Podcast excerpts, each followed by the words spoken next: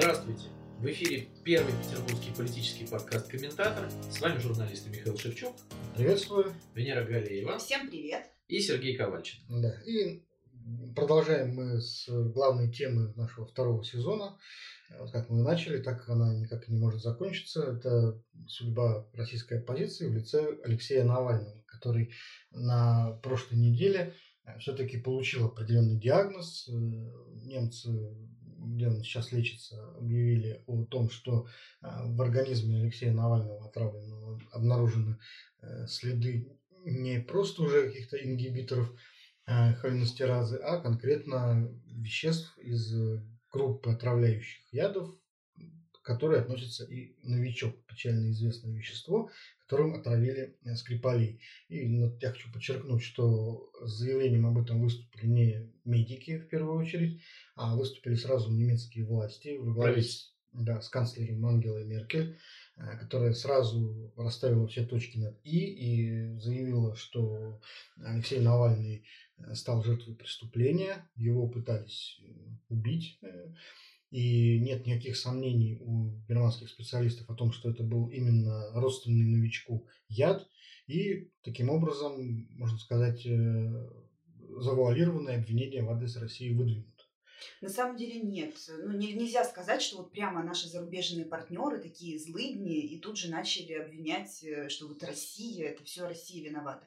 А там же сказано было прямым текстом, что теперь дальнейшие какие-то э, телодвижения по этому поводу будут зависеть от того, как Россия объяснит ситуацию. Как да, да, да, это важно. Я не просто так употребил термин завуалированный, потому что впрямую ни Меркель, ни британский премьер-министр Борис Джонсон действительно Россию не обвинили в попытке убийства. Да, было... Они сказали, что они ждут объяснений. Да, они сказали, что они ждут объяснений. Ну, это дипломатия, потому что в международной политике вообще довольно редко а, пытаются создать для партнера сразу такое безвыходное положение, тупик, а всегда дают возможность сохранить лицо и как-то выйти вот, э, с честью. Потому что, конечно, если сходу начать э, выдвигать обвинения, то потом невозможно дать задний ход при каких условиях.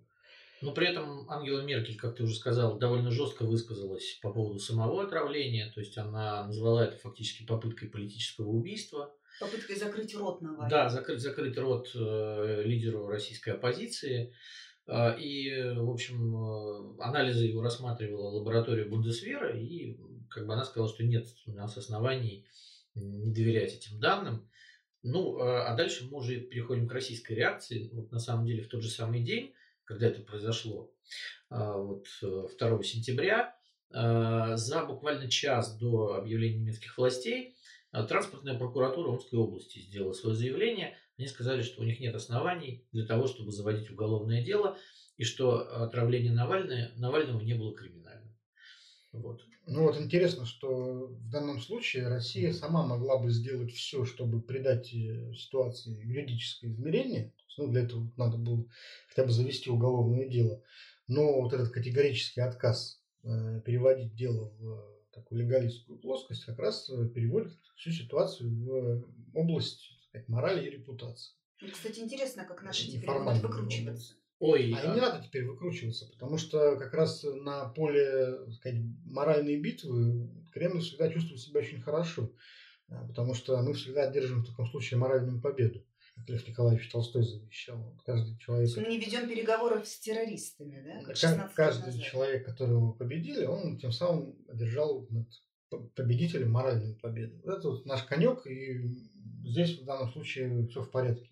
А вот смотрите, э, у меня такой вопрос внутренний возникает. А достаточно ли нам э, каких-то подробностей и информации э, в сообщениях германского правительства? Ведь там нет совершенно никаких деталей. Они не ссылаются на данные масс-спектрометрии, извините. Да, все эксперты, которые работали с ядами фосфороорганическими группы «Новичок», утверждают, что анализ производится вот с помощью этого самого масс-спектрографа. Там надо сравнивать данные, полученные из крови пациента, с данными из определенных библиотек. То есть вот нет э, какого-то развернутого комментария экспертов, которые работали с этими анализами. Ну, я думаю, что у правительства Германии, ну, вот как э, сказала Ангела Меркель, есть данные э, анализов из лаборатории Бундесвера, которая, кстати, является одной из самых передовых в мире. по там, всяким вот этим определениям отравляющих веществ. Я думаю, что просто это было публичное заявление, которое не требует там каких-то формул, да. Оно То есть должно быть... мы, мы должны поверить нас. Нет, нет, дело не в этом. Я думаю, что если будет какое-то кулуарное разбирательство, если российская сторона там будет настаивать, то я думаю, что нам предоставят данные именно вот этого анализа, но э, они, они просто сделали публичное заявление. Ты да? понимаешь, это вот. то, то самое, о чем вот я говорил в начале. А, если сейчас вот эти анализы все предъявить, вот, то позиция России будет гораздо более уязвимой. Вот. То есть они нам одолжение делают. Да, да я думаю, что... не вываливают. Что не, просто... не то чтобы одолжение, да. они пытаются сохранить канал для того, чтобы совсем не разорвать контакт.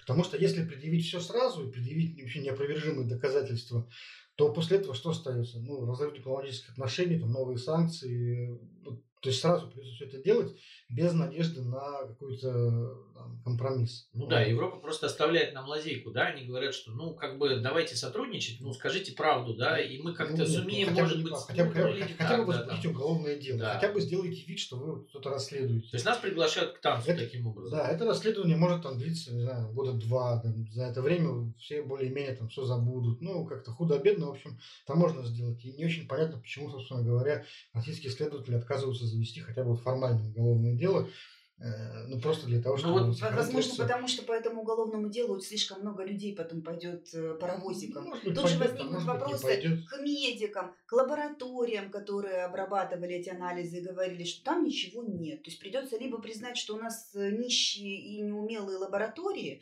либо признать, что там они что-то там не то сделали, да, дали не те результаты, которые надо было. Ну, помнишь, как, как с мочой спортсменов? Вот, возможно, такая ситуация. Мне больше вспомнилось... Секретики да. полезут, как Мне больше вспомнилось уголовное дело по поводу вот убийства Бориса Немцова. Тоже вот, э, собственно говоря, прошло несколько лет, и все как-то уже сейчас не вспоминают, что там с этим человеком задержанным, вот, кто в итоге заказал убийство, там, ну, все как бы, в общем, забыли.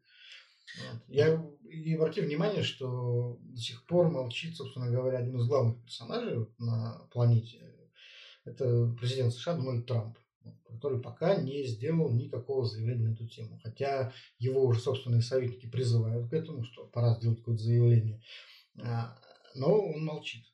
И его вице-президент Марк Помпео тоже долгое время молчал и в конце концов выдавил из себя только вот одну фразу. Подожди, что... а не Пенс? Нет, нет, нет, Помпео.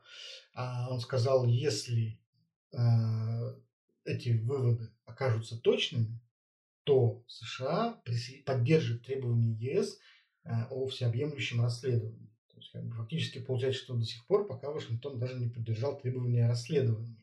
Вот, и тоже э, ждет, что вот э, какая-то будет перепроверка, и эти данные должны оказаться точными. То есть очевидно, что э, в США тоже не горят желанием делать какие-то резкие движения, потому что там тоже понимают, что если они что-то скажут, то придется действовать. А как уже дальше действовать? Какие, какие санкции еще можно применять к России. То есть дальше уже, ну, у нас уже достаточно много санкций введено, и дальше уже что? Какое-то эмбарго на нефть и газ, это достаточно серьезная история, которую ну, просто так э, рубить никто, видимо, не хочет. Ну, Трамп еще находится в достаточно тяжелой ситуации, потому что у него сейчас идет избирательная кампания, достаточно непредсказуемо, да, результаты будущих, да, да, да, будущих выборов. Больше.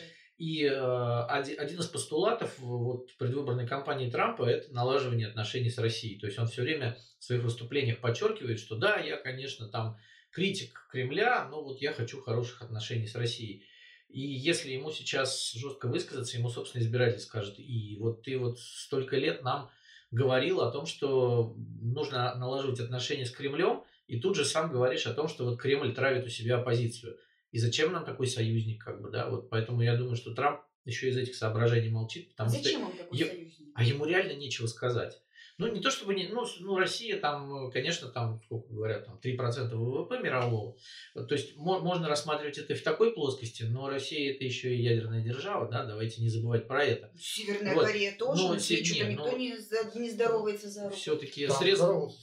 Вот. С Кимом. Да, а, кстати, да, встречались. Да, да, да, он встречался с Кимом, но, понимаешь, э, у них нет таких средств доставки, как у нас. Мы все-таки можем, если что, и, и я думаю, что мир просто и не хочет с нами поэтому и ссориться, и боится нашей нынешней непредсказуемости, потому что мы в общем, э, Нет, но уже всё-таки- показали, что мы можем, да, вот и. Все-таки, еще кое-где. в то, что вот Россия может по кому-то нанести ядерный удар превентивно, я вот не верю. Ну, ты не веришь, я думаю, что в Пентагоне аналитики рассматривают и такую Ну, возможность. это, за- То есть- это то есть- работа военных. Да, обязаны- есте- естественно, конечно, они могут сказать президенту, да, что вот да, если мы там доведем русских, то они могут и такое сделать. А, а он, он скажет, а вот я не верю в это. А они говорят, а вы верили, что он там на Украине начнет войну, потом залезет везде на Ближнем Востоке, куда? Да, хотя говорили, что у него с экономикой не все здорово, да, и слишком большие военные расходы подорвут российскую экономику. Он влез в это все. Поэтому давайте как бы не принимать это дело на веру, а просто понимать, что у него есть такая возможность. То есть есть возможность нанести ядерный удар. А дальше уже вот от этого танцевать. Да? Хотим ли мы совсем его разозлить и загнать в угол, чтобы он там расчехлил свой чемоданчик, или будем все-таки каким-то образом Ну, лавировать для того, чтобы как-то замылить эту ситуацию, Мне потом, кажется, может, все-таки само рассосется. совсем уже терминальный сценарий. Я не думаю, что все-таки до этого дойдет. Ну, как, А я думаю, что Россия- стишке, да, а я дернул думаю- чеку и забросил в окно. Дедушка Пока- старый, ему пока- все по- равно. Пока что мы можем... Ну вот Ангела говорить- Меркель говорила когда-то, вот Да. где-то год назад, э, по поводу того, что по поводу переговоров с Путиным, она сказала такую фразу, что он мне врет постоянно, поэтому ну как я могу с ним разговаривать и доверять ему что-то, да, вот. И просто вот люди... а, на, самом деле, самое ключевое здесь это отсутствие доверия. Потому что наши, э, наши власти уже настолько э, просто вот э, заврались в последнее время и э, понаделали всякого странного в округе и в мире, что никто не верит им. То есть даже если они будут говорить правду, мне кажется, никто не будет доверять этим Здесь- словам на веру. Вот здесь смотри, какой интересный вопрос. То есть вот смотри, сегодня возникает. я сейчас, Да, давай, подожди, договорю. Э, Вот сейчас я смотрел, валом пошли новости про то, что омские врачи, там опять этот главврач, э, значит, лечащие врачи, э, лаборатория, они все стали... Они- создать, да, да, да. Они все стали говорить, нет, это невозможно, это все не так. И, и вчера Лукашенко выступал, да, все, конечно, посмеялись, да, но вот он там Ну, сказал, что ему это... откуда знать. Да, ну вот, но это было официальное заявление, официальное, да, Германия давайте- официально сказала, Лукашенко, вы все врете. Да. Вот такой классный диалог. Дурак Да. сам дурак. Вот, да. Но э, вот эти вот, вместо того, чтобы сейчас сказать, да, мы заведем уголовное дело, раз там немцы говорят, что у них есть какие-то факты, то мы просто заведем дело и будем расследовать это. У нас вот сейчас валом идут заявления о том, что нет, это невозможно, это все вранье, такого быть не может, у него не было этого в организме, мы этого не нашли. То есть мы вот продолжаем на сегодняшнюю минуту, мы просто продолжаем отбрехиваться. Это называется вот битва в области морали. Вот. А, да да. нет, это не битва в области морали, Ну, это да-да. битва в области отсутствия здравого смысла. Идея в том, чтобы вот заставить зрителей на трибунах э, думать, э, разделять твою точку зрения. Внутри страны. Вот. Чем больше зрителей считается, думают, как ты, значит, тем ты вроде как больше победитель. Ну, понимаешь, это больше победитель. Мы же все понимаем, кто сбил самолет, например, малазийский, да? все Ну, ну, понимаем, да, вот и, и, э, за границей это понимают, и здесь это понимают, да, но вот мы не- пока вот отрицаем это все дело, да. Да. Вот у нас очень много было всяких разных странных вещей, которые мы отрицаем, да, и куда мы вляпались. Просто мы Вот. сейчас имеем дело с... вот Точно мы, мы имеем дело с репутационными большими очень потерями. Потерю, Вот. да. Я Ну, думаю, есть. что в Мос- Но Москве это я хотел как раз сказать о том, что просто так. репутация и имидж – это как раз совершенно не юридические категории. Это как раз категории мнения. Мы, ну, репутация, да, то есть мы э, на основании каких-то ранее сделанных действий и поступков э, делаем вывод о том, что человек, может быть, не сделал, но мог бы сделать.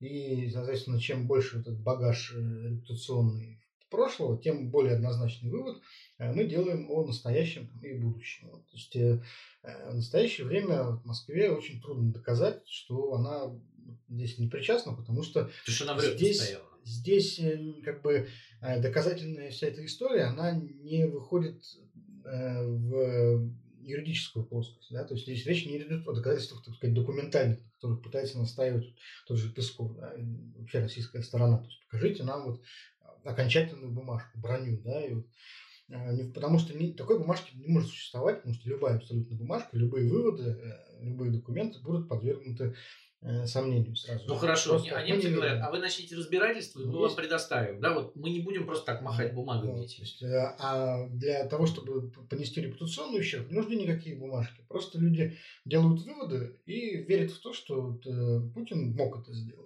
Вот это все, это, это репутация. Ну, кстати, вот к вопросу о э, восприятии России как угрозы. Сегодня Генсек НАТО объявил о срочном заседании глав стран, э, членов НАТО по поводу отравления Навального. Вот. И параллельно Евросоюз будет собирать саммит. Вот здесь очень интересный вопрос мне в голову приходит. А мы все время, когда говорим о репутации России, которая там как-то вот ухудшится или улучшится, мы почему-то, ну, как мне кажется, автоматически имеем в виду репутацию правителей наших, да, то есть Кремля, лично Путина, его э, присных. Но, допустим, если с репутацией Путина у нас более-менее все понятно, то ведь Россия и Кремль – это же не тождественные понятия. А что будет после этого отравления с репутацией, собственно, России, страны, граждан, нас с вами? Она пострадает или нет?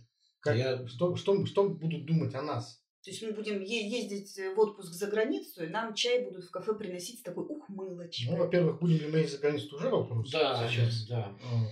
А что будут думать о нас? То есть, что думают о Путине, понятно. Вот. А кто мы для стороннего наблюдателя в такой ситуации? Ну, я думаю, что мы соучастники для стороннего наблюдатель, потому что... Я не соучастник. Нет, ну хорошо. Я не собирался тебе, тебе скажу, ну хорошо, а вы, вы же это терпите все? То есть вы э, э, это терпите, да, вот он меняет конституцию, а, а вы быть... переворачиваетесь на другой бок, как бы и продолжаете спать. У вас Навального отравили, хоть кто-то там вышел, ну, полтора человека, хорошо. А я, заложник. они воспринимают нас я, всех. Я заложник, я заключенный. Ну, вот. Понимаешь, меня, сейчас... меня, меня, меня заставили, мне не дают ничего сделать. Ну, не сталинские времена, да, это вот бюджетники постоянно говорят, что вот э, вы нас защитите наши права, да, только не говорите ни имя, ни фамилию, ни школу, где мы работаем, или больницу, да, и вообще лучше меня не упоминайте, потому что, блин, я боюсь, что меня уволят. То есть это такая позиция, конечно, прекрасная. То есть мы все здесь заложники типа, но при этом мы как бы смотрим на это сквозь пальцы, пускай Путин делает, что хочет, только нас не трогает. А там, значит, он безобразничает у себя. И они скажут, ну, ребята, ну вы такие же соучастники, потому что вы ничего не делаете для того, чтобы это как-то исправить. Вот и все. И Россия, она, это не Путин, да, это, это мы все, кто, кто в ней живет. И мы становимся э, автоматически соучастниками всех безобразий, которые делает Кремль. Ну, а может быть, там такая репутация не нужна? Ну, может быть, не знаю. Там... всегда говорят о репутации, имея в виду какую-то вот положительную такую интеллигентскую вот ее трактовку, то есть такого позитивного, очень э, солнечного человека. А ведь репутация, она может быть какой угодно. Не, она ну, сама по себе ничего не Репутация дворового гопника тоже, вот, конечно. Вот, да, я про это а, Ой, пошел, да, ладно, все, закрыли дверь, там пускай пройдет. Репутация крутого человека, такого лидера, который не прощает ошибок, не прощает обид, безжалостно справляется с своими врагами, то и в какой степени э, может рассматриваться как э, положительная репутация в глазах очень многих людей. Потому что а, мы знаем, как, вот, например, в России популярна, допустим, вот, э, блатная шансонная тематика, да, воровская. А там как раз именно такая э, иерархия ценностей. То есть должен быть таким вот паханом, таким хитрым, жестоким. Вот. И такого человека уважают. И, может быть, э, у нас национал-патриотическая часть российского общества, она как раз именно такой репутации добивается. Ну, довольно странное сравнение, потому что, насколько я знаю, э, в местах не столь отдаленных шансон не пользуется популярностью. Ну, я не очень вот. большой и знаток. Там, и там очень да. жесткие моральные правила, да. которым следуют. Да, да. Да? То есть, если ты живешь по понятиям, то вот. какие-то вещи ты не делаешь. Я просто, просто из первых рук узнавал. Вы, да, сейчас, вы сейчас то защищаете систему понятий? Нет, не систему понятий, просто э, здесь все не, не так просто. Все понятия всегда трактуются в пользу пахана. Вот всегда. Вот. Разумеется, конечно. Вот. вот это и есть все понятия, собственно, они к этому и сводятся. Умри ты сегодня, а я завтра. Это правда. И я, а вся, я просто про шансон говорю, что он там не пользуется популярностью. Ну, хорошо, не пользуется, так не пользуется. Вот.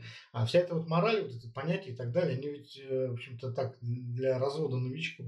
Вот. А на самом деле все они только имеют э, смыслом только вот э, обеспечение материального положения самых главных персонажей на вершине цепочки пирамиды. Вот и все. Ну хорошо, вот вы так перекладываете ответственность, да, за э, распыляете ее между бюджетниками, там, какими-то просто людьми, которые новости читают. Но ведь реально же ничего не сделаешь. Да, на, на выборы даже там не пойдешь и не, не изменишь там что-то. Ну, общество очень атомизировано, но да, да, на самом деле общество это фактически отсутствует, по большому счету. Здесь оно довольно странное. То есть оно свои права защищать не хочет вот, а, оно, а как, оно... извините, оно э, может защищать? Не, ну подожди, вот смотри, здесь все просто. Здесь есть культ начальства. Вот э, это самое, у сектора газа есть хорошая песня, да, там про, про начальников. Я не буду называть ее заголовок, он не очень цензурный, да. Но там вот найдите, послушайте, вот, вот это реально про Россию. Есть начальник сверху, я стремлюсь быть начальником, для этого я делаю все, что говорит этот начальник, и э, стремлюсь стать им, да, вот худшим хозяином, бывшим рабом. Вот и все. Больше ничего. нет никаких законов на самом деле. Да, вот э, то место, где, где у нас офис, э, там запрещено парковаться, так они поставили столбики, и э, вот э, руководство там заведения, которое рядом с нами, и охрана это совершенно спокойно как бы паркует их машины, и я как-то просто подошел к этому мужику и говорю, я говорю, а вы в курсе, что это не... Он говорит, что? Вот так вот. То есть он говорит, наш директор здесь стоял и будет стоять, понимаешь? И будет стоять. И никакое ГАИ, там никто его не остановит. И вот здесь делается все так. Здесь все делается ради начальства, ради того, чтобы стать начальником или стать ближе к начальнику и выполнять все, что он говорит. И пофиг на все эти законы. Забудьте про это. Нет никаких законов. Есть воля руководства. Ну, и, собственно говоря, нечего удивляться. Вот что... как ты говорил про понятие, вот ровно то же самое. Нечего Все законы для обеспечения верхней иерархии. Вся эта механика экстраполируется и на международные отношения. Вот, Абсолютно вот, верно. Вот, вот, вот вся, как вся репутация. Да, потому что та же самая Ангела Меркель может ну, прекраснодушно говорить, а вы проведите расследование. Ну, ну проведут они это расследование, хорошо, это расследование ничего не покажет, как обычно. Ну, не, все. не конвертируется в России, это такая интеллигентская репутация ни во что она может что-то конвертироваться вот в условиях конкурентной политики, когда она превращается в доверие э, избирателей и, соответственно, в голоса на выборах и в победу, на, и, то есть в получение власти. Простая такая цепочка достаточно. Ну и для этого у нас устраивается а, контролируемое голосование. А там, где, там, где нет конкурентной политики, там вот эта репутация вот, западноевропейского политика, она, в общем-то, ну, не работает, она даже вредна скорее. Здесь нужна другая репутация, аутло, вот такого ну, сколько вот мы говорим и говорили, и писали за все эти годы там про безобразие нашего начальства. И чего? Что-то с ним стало? Хоть кого-то за это там нет. Они только растут э, в должности из-за этого. Да, вот мы про Беглова периодически говорим такое, да, ну вот мы видим, какой он губернатор, у нас есть какое-то мнение, да, что вот, но, ну и как это влияет на общество? Никак. Ну, То есть журналисты называются четвертой властью. Не надо Беглова ругать, он хорошие вещи делает. Ну, две детские площадки детям Ленинградской да, кстати, области. Давайте подарил. тогда уже от этого перейдем от, э, э, от международной политики к нашим Палестинам. Да, да. То есть, в Петербурге у него уже все в порядке. Да, поэтому можно нас, даже чужим детям У нас начался подарки. учебный год, да. У нас, Часики э, затикали. Александр Ой, Юрьевич Дрозденко вместе с Дмитрием Бегловым в Мурино или в Кудрово. Эх, Кудрина. Кудрина. Да, в Кудрино, да. В Готэм Сити. Вот, э, э, выступили с э, уроком патриотизма для детей. Да, и, конечно, да, многие тут стали волноваться, чай винир, по поводу того, что почему-то петербургский губернатор вдруг выступает... Пусть своих воспитывает. Выступает, да, в чужих. В Палестинах. И воспитывает чужих детей, вот, разденковских, можно сказать. А, и площадки он действительно открывал вот в этих вот городах-спутниках детские. И вот интересно, что не является ли это подготовкой к рейдерскому захвату, собственно говоря, вот этих вот э, То есть сказка кварталов. была такая, была у Заюшки избушка глубиная, да, а да, у лисички да. ледяная. Да, и вот туда приходит Александр Беглов, это в Кудрово, открывает детские площадки, поздравляет там домашних детей, раздает им конфетки, вот, а потом вот смотришь раз, а они уже такие пишут там петиции присоединить нас к Петербургу. А уже писали. Вот. Уже а еще одну напишут, вот, а на этот раз уже правильную петицию, которая наконец удовлетворяет. Потому что, ну а как же? Почему вообще Дрозденко пускает вот на свою территорию а перед выборами, заметим, совершенно чужого постороннего губернатора? Дядя, да. Дядя, ты кто, да? Mm. Нет, на самом деле, возможно и такое, вот, но, а возможно и что просто в городе не хотелось появляться после всех этих слухов о там карантине, встрече с Путиным, отставкой. Может быть, решили так лайтово сделать где-то вот там на задворках, чтобы... Издалека зайти. Да, да, да. Вот, ну, там вот где-то... Причем, смотрите, 31 а, числа ведь не было известно, в какой школе, где они будут. То есть все это потом явочным порядком просто. А это интересно, а почему всегда в таких случаях вот э, губернатор и прочие высокопоставленные персонажи, которые зовут в школу, а почему они всегда проводят урок патриотизма? Что это вообще такое? Что они должны урок химии провести? Почему? Почему это могут... дети органофосфаты. Почему? Даже вот строитель Почему? может урок да. провести, Беглов, например. Технологии по нынешним временам. Ну, технологии. технологии. Вот, вот технологии. А, Халатик синий там. Урок, урок литературы, почему они не могут провести? И русского языка. Слушай, у него так с языком не важно, что мне кажется, ему самому. Послушай, ну что это за губернаторы, которые не могут вообще, не могут даже для начальной школы провести урок по какому-нибудь совершенно ну, ну при, при, примитивному предмету. Можно первоклассникам провести урок э, э, там, азбуки хотя бы, вот это уже что-то. Орксе еще есть, основы мировых религий. Хотя бы. А, хотя бы. кстати, я думаю, Александр Дмитриевич прекрасно бы прекрасный просто вообще. заверещался бы и за 45 минут. Нет, бы вот если бы, например, скажем, Дрозденко или Беглов провели вот в школах урок физики, вот это вот я бы сказал, Да, очень я бы круто. сказал, да, это круто. А лучше урок Вот. физкультуры. Но почему-то, Давай. почему-то они всегда а, лезут вот именно вот в воспитание, вот урок патриотизма. Это что, считать самое простое, что люб- любой дурак может А преподавать? потому что 75-летия губернатора? Победы, все проводят урок патриотизма. А в год 70 Путин провел. А в год 74-летия Победы они что проводят? Или 73-летия? А когда будет год столетия победы? они всегда проводят один и тот же урок патриотизма, потому что, видимо, считают, что это самое простое, что любой дурак может преподавать, даже губернатор. Вот. Это самое важное, что может Да, я вот тут недавно читал, кстати, как раз э, министр просвещения Кравцов вот, э, рассказывал о новой концепции воспитательной работы. У нас с этого года э, в школах вводится обратно воспитательная работа. И воспитатели. да. И вот он э, там перечислил э, ценности, которые следует прививать детям в первую очередь. Это, как он говорил, родина, семья, дружба, взаимопомощь, спорт и здоровье, любовь к природе, стремление к знаниям, труд, А личность. почему стремление зна- к знаниям и труд где-то в хвосте? Именно на это я и хотел обратить А внимание. что там самое последнее? Личная Личность. гигиена? А, личность. Уважение к личности. А, личность вообще это В самом хвосте, да. То есть, в первую, Копчик. то есть в Копчик в в позвоночном. первую очередь школа нужна для того, чтобы воспитывать любовь к родине. Уже в какую-то десятую, А, десятую может- очередь Может быть, они просто листочек перевернули вверх ногами? Ну, как Не, бы выдали. не, Я думаю, что это сознательно, конечно. И, и только в десятую очередь школа нужна для того, чтобы давать детям знания вот, и воспитывать в них личность. Вот. То есть в первую очередь теперь получается, что это теперь главным образом ну, вот, воспитательное учреждение, вот, а не там образовательное. Это, мне кажется, довольно странная концепция и такой очень знаковый какой-то разворот. Но с другой конечно, стороны, если ребенок получится. э, после школы, не знаю, там душит котят, то это будет проблема школы. Это удобно родителям. Слушайте, мне ж вы кажется, школа все больше отходит от э, своей там настоящей функции, это учить и, и развивать, к функции вот этой советской возвращается, воспитывать и э, накачивать какой-то патриотической мишурой детей. Потому что, э, ну, мне кажется, что ну, первая функция это, конечно, обучение, да. А когда у нас, ну вот э, хорошо, вот то, что он перечислил, все, это же не предметы, а это лишь какие-то свойства чего-то, да, того, чего государство желает получить в наших детях. Вот. Но у нас уже есть там предмет под названием окружающий мир, который я считаю просто избыточен э, в преподавании нашим детям, но который преподается так, как будто это вот, ну там как раз вот эта вот родина начинается вся, вот, вот это вот э, тряхануть.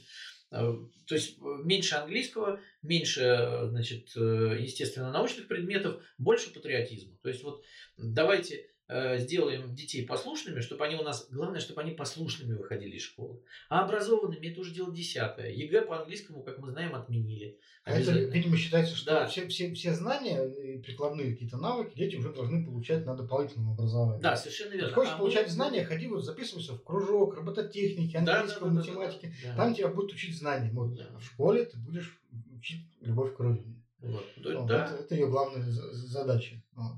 Но есть, конечно, и, так сказать, хорошие новости, потому что сам же э, Рособорнадзор признает, что воспитательные программы в школах обычно воспитаны, э, написаны под копирку, и, в общем-то, реальной работы там не ведется никакой воспитательной. Хотя я не очень понимаю, кто понимает э, под реальной воспитательной работой, то есть как это должно выглядеть в представлении министерства. Но ну, учителя же, в принципе, достаточно простые люди, которые, как правило, просто выполняют методические инструкции, полученные сверху. Вот. И главная задача это просто отчитаться наверх, да, не воспитывать детей. Вот. А, ну, как вот может выглядеть настоящая воспитательная работа? Как в советское время, там, Социальный педагог есть в каждой Ну, школе. Заместитель директора по воспитательной работе. Ну. Вас когда-нибудь вызывали к социальному педагогу? Нет, это- О, нет, что вы можете нет, знать о воспитании? Это всегда было. Вот и в армии есть заместитель командира по работе с личным составом, то есть по воспитательной Замполит работе, бывшие замполиты, бывшие политруки и так далее. А, Это есть, да, но системы-то нет, а система, получается, для реальной работы должна быть система. То есть вот э, как в советское время этой системы были охвачены все. Была система пионерии, э, Октябрята сначала, пионеры, потом там были все эти звездочки, звенья, э, советы дружины. Все это работало, ну, воспроизводило, в общем, взрослую систему, только вот в миниатюре, такой, в более лайтовом варианте. Вот. Сейчас этого нет, и как, например, в отсутствии этой системы добиваться этой вот реальной работы, я не очень понимаю, что вообще могут учителя придумать для этого. Нет, ну мы видели один пример такой горячей методички, которая была 1 сентября. Это вот как начальство себе видит воспитание патриотизма. Да? Это вот то, что... Так мы видели эту методичку или нет? Видели методичку, да, но, к сожалению, вот, э, человек, совершив, скажем так, один смелый поступок, на второй смелый не решился. Если ты готов, расскажи, пожалуйста, да. подробнее про это, потому что это ну, важный момент, это вызвало большой резонанс и много вопросов. Значит, э, в одну из, скажем так, насколько я уже знаю, не в одну школу поступила э, некая методичка, в которой э, учителям было указано, как им проводить урок, посвященный 75-летию Победы, значит, 1 сентября. И там были такие достаточно странные тезисы по отношению к бывшим союзникам Советского Союза, что они были вредителями на самом деле, детям нужно объяснить, а не союзниками, потому что они второй фронт никак не открывали. Вот, а мы их просили все время. И потом они вскочили в победу на плечах Красной Армии. Вот, э, о том, что, в общем, против Советского Союза воевали не оккупированные и завоеванные страны, там, то есть не, не воевали, а поставляли вооружение э, и боевую технику не завоеванные, оккупированные гитлеровцами страны, а вот э, было написано, что там Чехия поставляла оружие, Франция поставляла танки, а евреи в Освенциме, они, значит, клепали э, взрывчатку для того, чтобы убивать советских людей. То есть, это же выдержка из книги некоего историка. Совершенно верно. Мухин. Да, да, да. Есть такой, значит, товарищ Мухин, и э, кто-то, видимо, э, проникшись его идеями, э, значит, при, принес их в массы. И, конечно, все это довольно странно, потому что Э, и вот, насколько я понимаю, эту брошюру ты видел? Да. Некий учитель, очевидно, сотрудник школы. Да. Ты видел брошюру? Да. А почему не опубликовал? Слушайте, ну, смотрите, ну, есть дилемма, да, есть человек, ну, я понимаешь, вот э, я не буду сейчас долго рассказывать, вот я принял такое решение. Ну, потому что э, не хочется подставлять человека. Так а что, это именные были брошюры? То есть их ну, выдавали, это как тетрадки школьники, вот училка подписывает брошюру, что это вот я, э, Ивановы, в данном случае, Слушай, я в данном случае не хочу быть Сашей Сулим, которая разрушила там э, фонд Антон тут рядом практически. Ну не хочу я этого. Я знаю, что это есть, да, вот я знаю, что человек, ну, это все равно вышло в массы, да, ну что, добивать его теперь? Ну как, как мне поступить? Добить его? Ну давайте добьем. Я так не хочу. Вот э, у меня есть, э, значит, самые огневые вещи мы выложили, все остальное уже бог бы с ним. Давайте тогда э, перейдем к, следующей, к следующему вопросу повестки. А, годовщина событий в Беслане трагическая. Мы уже как-то говорили о том, что никаким образом не отмечался, не, был замечен, не была замечена в России годовщина а, гибели подводной лодки Курск. А сейчас э, Устраивает ли, например, вас какое-то упоминание э, о годовщине бесланских событий? Ну, 16 лет прошло. Да. А вчера отмечалась вот эта скорбная дата, которая теперь совпадает с э, окончанием Второй мировой войны по версии Владимира Владимировича Путина. А, значит, про эту дату, по-моему, не упоминали даже федеральные каналы, как говорят. Нет, почему? Вот. Ну, Был один, сделан фильм, один, который показали поздним вечером, 3 сентября. Ну да, то есть, ну это, ну, ну мы же понимаем, да, что про Беслан фактически не говорили вчера. Вот. Э, Владимир Путин там, как обычно, ну, а что не поехал. говорить? Вот что? Ну, понимаешь, ну, мы, понимаешь, мы опять констатируем так сказать, э, Что смерть это? общества, да, и... Да э, почему вот, смерть и общества? Только... Дудь снял и... фильм про Беслан, э, в прошлом году Собчак сняла Нет, э, в, прошлом, нет в прошлом году действительно а почему, фильмы прошли. Почему мы вот должны ждать, ждать непременно именно от государства этой реакции? Почему мы предъявляем претензии к государству? Вот мы видим, да, что есть люди, которые снимают эти фильмы. Фильмы выкладываются в широкий доступ, их смотрят э, на YouTube. Почему они должны обязательно например, быть показаны на Первом канале? Да нет, я не, не претендую на, на деле, на мой взгляд, вот с точки зрения там, какой-то информационной, э, информационного разнообразия, материалов по поводу Беслана довольно много. Есть и отдельные подборки ссылок на тему того, как с детьми говорить об этой трагедии, как, э, как это все выглядит в э, рассказах рассказах очевидцев, почему рассказы очевидцев и э, непосредственных вот, детей, которые были э, заложниками, отличаются, там, в, как, в, в какой мере они отличаются от официальной версии. Все это есть. Просто проблема Нет, ну подожди, истории... Стоп. Нету, во-первых, э, значит, официальное расследование. Это одна история. То, что было на самом деле, как я понимаю, это совсем другая история.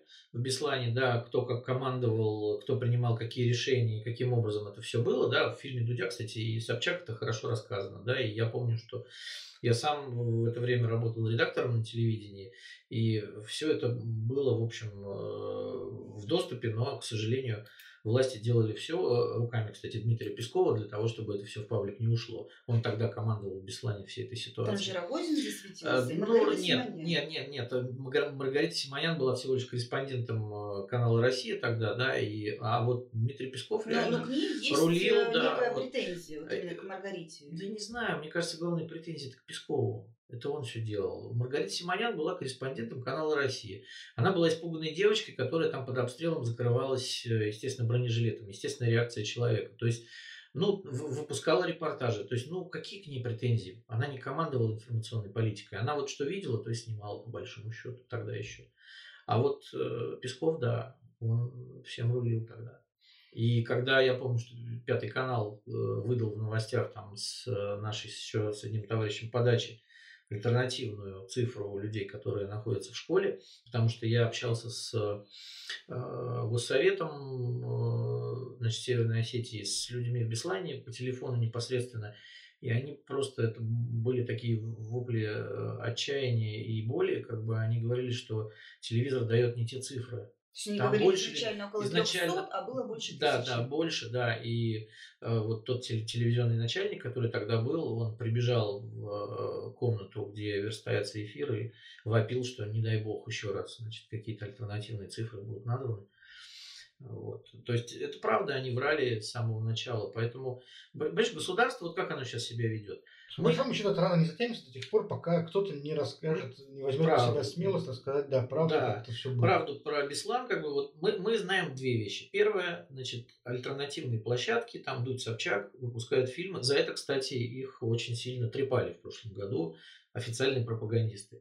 А, в этом году э, государство ведет себя так, как будто практически этого Беслана уже не было. То есть мы видим реакцию государства и его официальных носителей, да, и мы видим э, значит, реакцию альтернативных носителей и людей, которые пытаются там хоть как-то поискать А вы хотите, истину. чтобы были какие-то вот скрижали, на а которых нет. раз и навсегда было бы а написано Курск, вот такая вот ситуация, Беслан вот такая. Ну, все равно в обществе будет какое-то... Будет, но просто... Выражение. Да. А мы... ну, ну, не брожение, а, скажем так, разные взгляды. А мы что ждем от нынешнего государства, ребят? Ну вот э, хорошо, э, там Алексей Пивоваров снял шикарный фильм про курс год назад, э, значит, э, и там, в принципе, очень хорошо рассказана и официальная версия, и альтернативная версия. И есть множество интервью, там больше часа и с родственниками, и со всеми. Он сделал прекрасную журналистскую работу. Э, ни один госканал не сделал ничего подобного. Вот. Э, поэтому, ну вот мы, мы, мы понимаем все про нынешнее государство. Оно у нас такое, да. И оно другим не будет. Оно не будет там правду говорить. Оно будет говорить то, что ему выгодно. И будет это делать ровно столько, сколько мы ему это все Назовите позволяем. пример хотя бы одного вот. государства, которое говорит то, что ему невыгодно. Ну, вот я тебе скажу сразу сейчас. Вот Ангела Меркель, которая говорит про Навального, она говорит то, что ей сейчас невыгодно. Потому что, во-первых, Ангела Меркель, э, она э, на Западе имеет репутацию человека, который может влиять на Путина и который сглаживает углы. Она имеет репутацию человека, который не запрещает строительство Северного потока-2. Вот, и который, в общем, с одной стороны на Западе пытается критиковать Россию, а с другой стороны пытается с Путиным договариваться. И то, что она вынуждена была 2 сентября говорить, ей это вообще не выгодно лично. Но это она говорила те вещи. разные вещи. Нет, Если бы это... Навального отравили не, ну, на подожди. территории нет, это не разные вещи. Республики, Нет, подожди, стоп. Это Ты меня спрашиваешь, хорошо, она просто взяла на себя вот эту вот хворобу, да, которую должны расхлебывать российские власти, и к ней теперь вопросы в Бундестаге сразу. Госпожа канцлер, но вы же сами, то есть вот они сразу начали про Северный поток и спрашивать про моральный аспект всего этого дела. Но она была вынуждена сказать правду.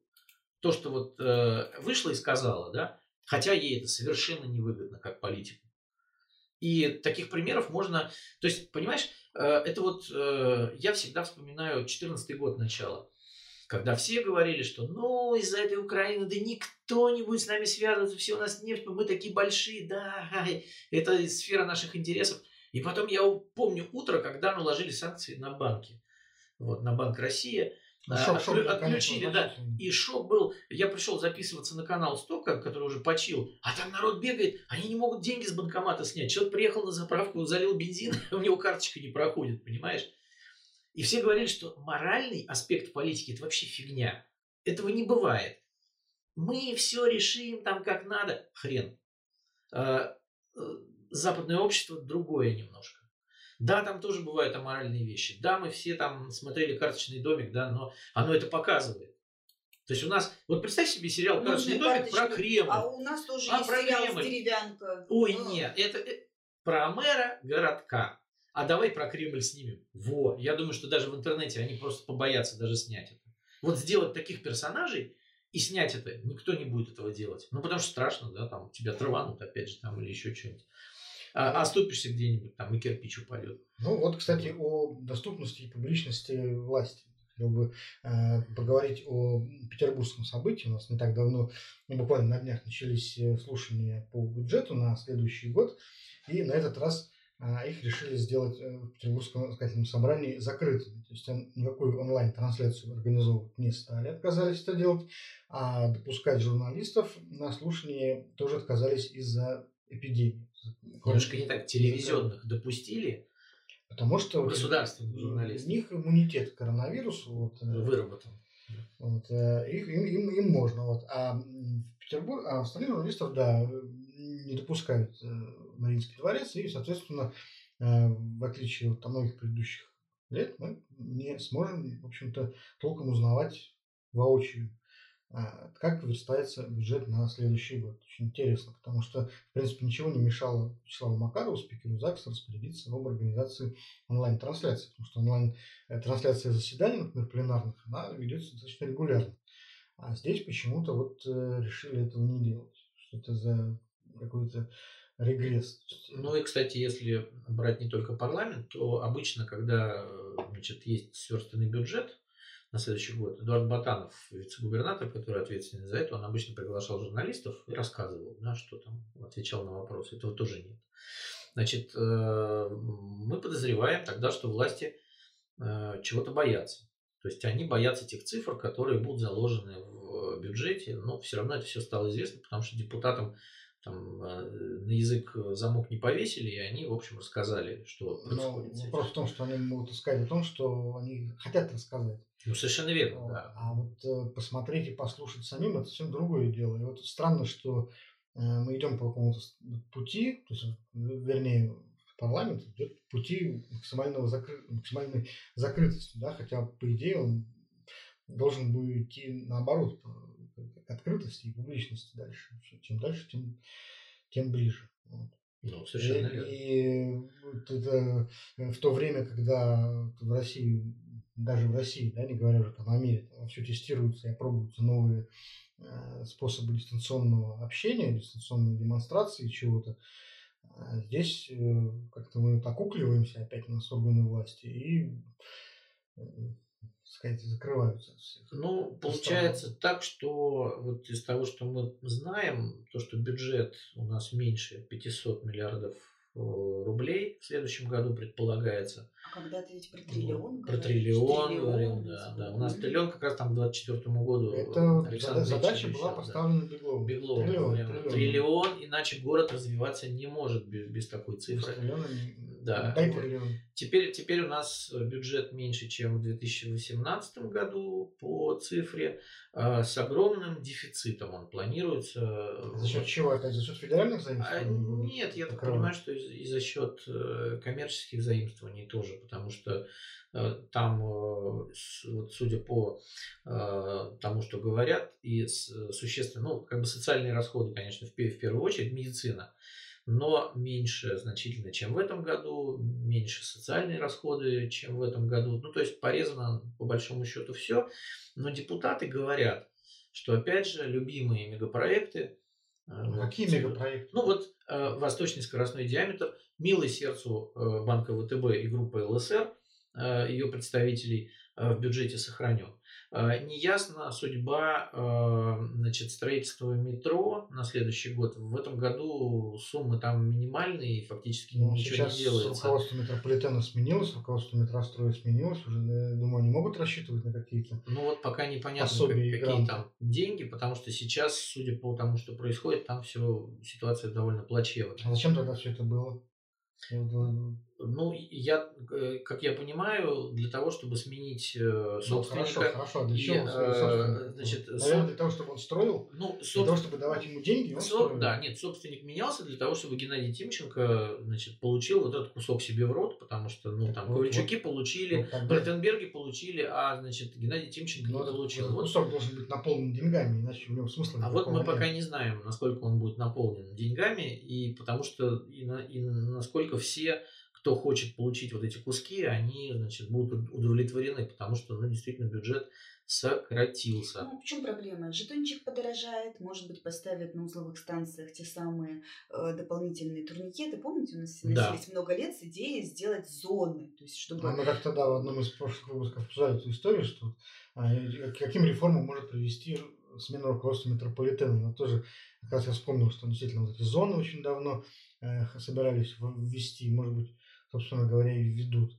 Вот, ну. ну, вообще, по-моему, ребят, ну, введите вы туалет платный, извините, в метро на каждой станции, там хотя бы рублей по 15, уже там не придется жетон делать за сутку. Ну, видишь, э, я так понимаю, что предлагается перевалить все-таки это на наши хрупкие плечи опять, и жетон уже будет стоить там, более 60 рублей, насколько мы понимаем.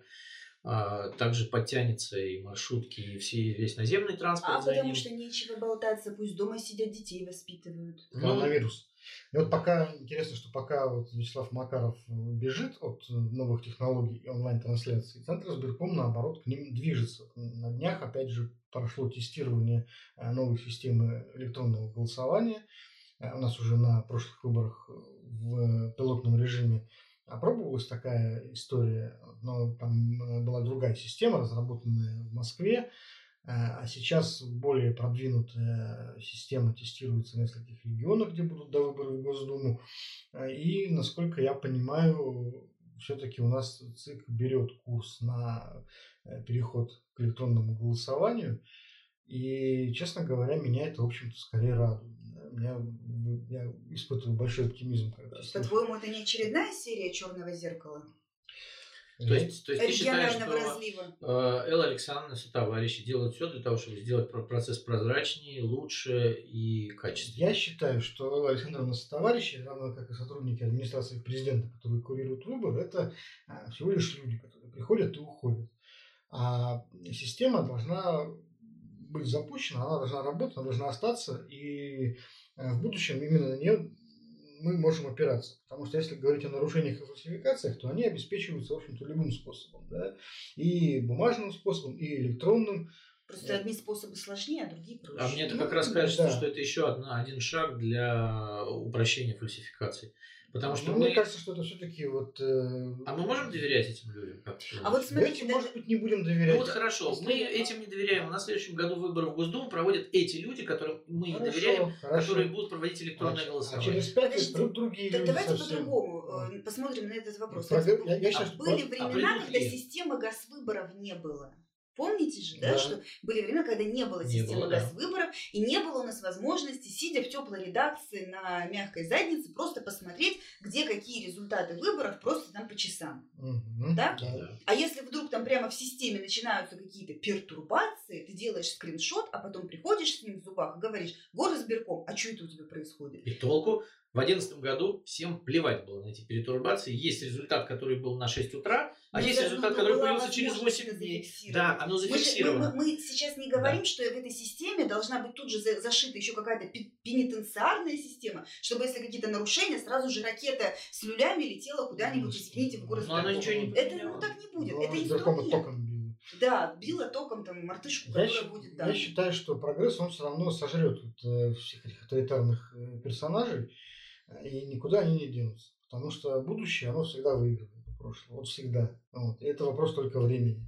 И надо пытаться приближать это будущее, развивать э, новые какие-то технологии непременно. Понимаешь, то, что у нас, например, в стране есть вот диктатор, ну ладно, авторитарный правитель и авторитарный режим, это не повод говорить о том, что ну все, теперь давайте ничего не делать, будем сидеть вот этот э, прилучение и дедовскими методами там что-то на коленке воять. Нет, но он, он таким же образом укрепляет свой режим, согласись. Вот сейчас он укрепляет свой режим таким образом для того, чтобы в следующем году, по большому счету, Я избрать только- нужную ему Госдуму. Ну, я не согласен. Будет, что в следующем году он изберет, может быть, нужную ему Госдуму. Изберет, да, но пройдет- еще на пять лет. Но пройдет пройдут эти пять лет, и все равно выяснится, что вот э, электронные механики э, современные, они не, все равно не дают э, той свободы фальсификации, Я думаю, они нарисуют то, что была уже раньше. при, при помощи этой электронной механики.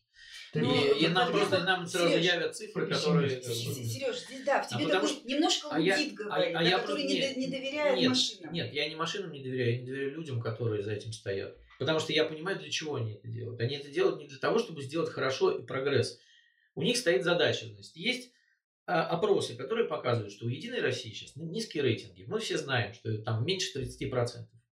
Значит, и стоит задача сделать так, чтобы в следующем году в Госдуму попало нужное конституционное большинство. Для этого, значит, во время коронавируса, помните, мы обсуждали, меняют избирательные законы, почтовое голосование, дистанционное голосование, голосование несколько дней. Значит, вершина всего этого – это прекрасное электронное голосование. А дальше, ребят, вы не ходите вообще на выборы. Вот сейчас у Дрозденко выборы в Ленобласти, прекрасные плакаты висят, там цифра такая маленькая-маленькая, когда они будут. И вот, вот практически нет агитации. Зато когда будет электронное голосование, ходить не надо будет. Ты просто Да, открыл надо. у себя в смартфоне приложение, поставил галочку, сделал скриншот, выложил в свои соцсети с хэштегом, и тут же как бы по этому хэштегу будет понятно э, масштабы бедствия. Венера, а непонятно масштаб бедствия сейчас были на этом э, голосовании по Конституции. Да там вообще было, там, там масштабы бедствия десятками миллионов голосов измеряются Я, ничего. я, например, считаю, что вообще вот э, тайное голосование немного себя исчерпало.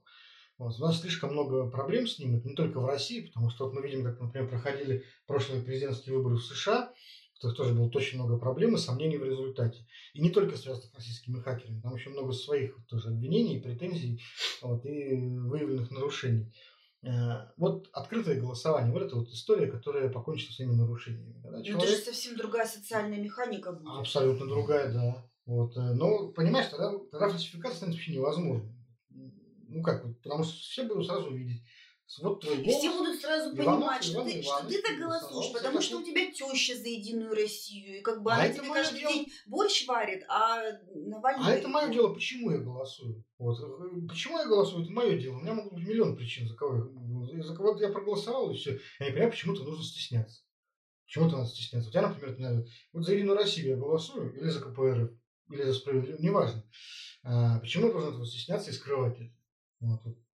Не надо, нечего здесь скрывать. Пусть видят все, что там Иван Иванович э, Иванов проголосовал за такого-то персонажа. Все. Слушай, ну Что? для того, чтобы ты проголосовал за нужного персонажа, Никто ему же голос Это не по подделал. Во-первых, во-первых, во-первых, про- про- проредили грядку, сделали такие правила, чтобы победителями были только они, а теперь уже загнали просто в Ты такой понимаешь, угол, что ты, единственное... ты как не голосуй, а все равно они будут победителями. Нет, я думаю, Вот. что вот если будет э, э, открытое голосование, вот, то будет немножко по-другому. Вот, и- Открытое Ну, знаешь, не открытое будет. голосование, а потом шторы на окнах отменим. Это ты опасную тему. Я знаю, что единственная, единственная причина, по которой вот существует тайное голосование, это опасение каких-то санкций. Вмешательство власти, да. На, на работе, например. да. Конечно. Вот, это единственный способ. Это- да, это...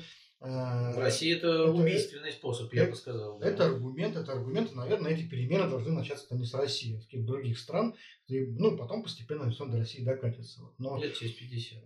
ну, Если 150. будем живы, увидим. Ну. да. Вряд ли, А, но, в принципе, это борьба за права свободного голосования, да, и право высказать открыто свою политическую позицию и не быть за это потом никаким образом дискредитированным. Это ну, точно такая же борьба за права, как борьба за права там, женщин или э, рабочих, или кого еще там, инвалидов, ну, любого социального меньшинства.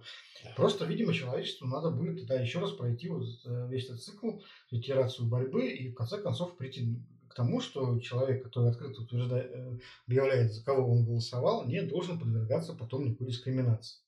Вот. И вот э, эта механика, мне кажется, очень много вопросов решит.